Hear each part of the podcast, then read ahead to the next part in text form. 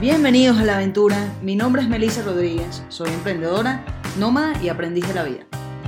En este espacio todas las semanas les voy a traer una idea, un pensamiento o una entrevista que los pueda ayudar a vencer sus miedos, tener enfoque, obtener claridad y estar más presentes, disfrutando más esta aventura que es la vida. En esta bala les quiero hablar de la, de la vulnerabilidad.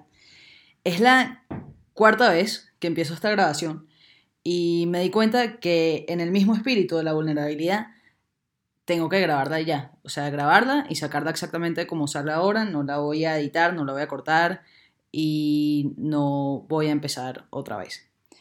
Entonces, vulnerabilidad, ¿por qué quiero hablar de eso?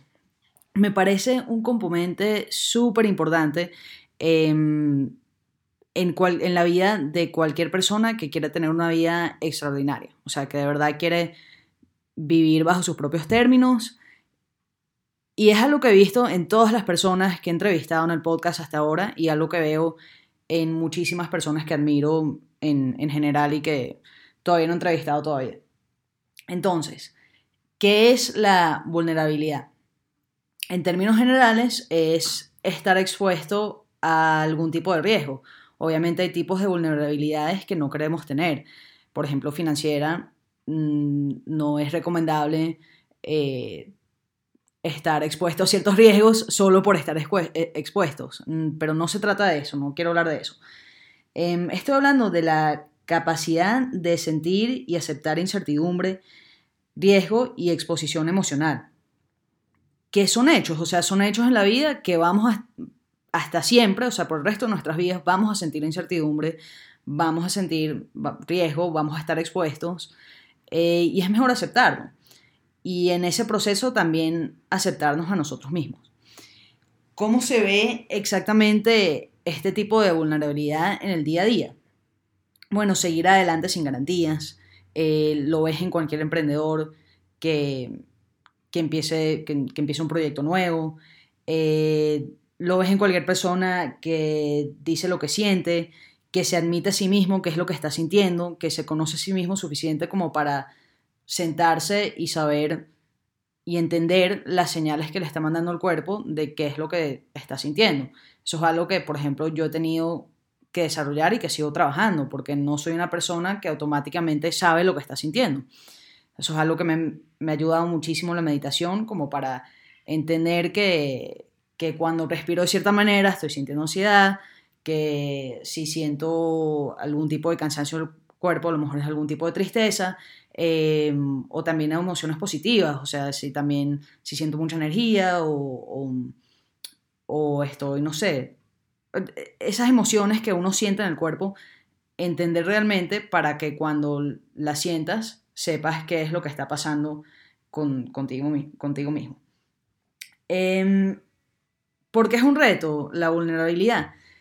Porque da miedo, simplemente da miedo y es incómodo, es súper incómodo. Entonces, tenemos, todos tenemos como un miedo a no ser aceptados. Em, yo creo que cualquier miedo fundamentalmente se puede reducir a un miedo a no ser amado.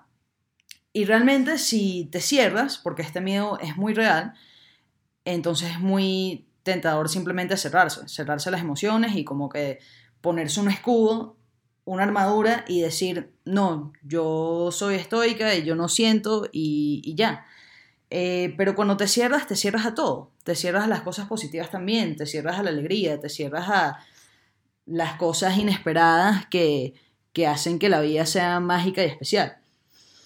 Eh, y bueno, es un proceso, es un músculo. O sea, yo lo veo así, por lo menos. la vulnerabilidad y practicar ser vulnerable no es algo que decides así de un día para otro, sino que vas haciendo poco a poco, que cansa, eh, que se va haciendo más fácil. O sea, te vas sintiendo un poquito más cómodo, vale la redundancia, mientras vas expandiendo tu zona de confort. O sea, cada vez que tomas un pasito fuera de tu zona de confort, se hace ese pasito más grande. Entonces, la próxima vez eso no, ese pasito ya va a estar dentro de tu zona de confort y vas a tomar un pasito más adelante. Entonces, bueno, ese proceso a mí me ha llevado a ser muy honesta conmigo misma, o ser más honesta conmigo misma y a tomar ciertas decisiones que a lo mejor no hubiese tomado antes, eh, porque no eran parte del plan, simplemente. Eh, y bueno, no todo sale como uno quiere. Y es así, pero uno se queda tranquilo. O sea, realmente la perfección o el ser perfeccionista eh, es una forma de flojera. Entonces, estoy tratando de como que dejar eso a un lado, un poco, relajarme un poco y no ser tan, no ser tan perfeccionista en algunas cosas, eh, para, para de verdad poder dejar esa excusa a un lado y seguir adelante. Em, y bueno, uno se mantiene optimista. También es, es importante hablar de cómo, cómo abrirte, si te puede, claro, si te abres es, muy probable, si, si, eres vulnerable, que, que, te vas a dar trancazos. O sea, es lo único garantizado en la vida que, que, que las cosas a veces no van a salir como tú quieres, eh, en todo tipo de ámbitos, y, y bueno, y eso duele. Pero simplemente es cuestión de aceptarlo, aceptar que es parte del proceso, em, estar contento y tranquilo porque porque lo intentaste y no te quedó nada por dentro, eh, y seguir adelante. Les recomiendo, para los que quieren estudiar un poquito más sobre la vulnerabilidad, les recomiendo la doctora Brene Brown. Ella es una socióloga que eh, tiene como 12 años, 12 años haciendo estudios sobre este tema. Tiene una charla de TED que se llama El poder de la vulnerabilidad y tiene un documental en Netflix que se llama El llamado al coraje, The Call to Courage. Y los dos son muy buenos, los recomiendo. Y me voy con un quote justamente de ella, una frase de ella que dice, la vulnerabilidad es el lugar de nacimiento, de conexión y la ruta de acceso al sentimiento de dignidad. Si no se siente vulnerable, el intercambio probablemente no es constructivo súper interesante. También habla del rol de la vulnerabilidad en el proceso creativo.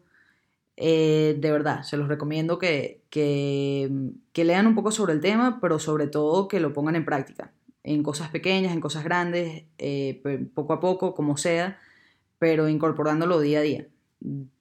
Done is better than perfect, hecho es mejor que perfecto.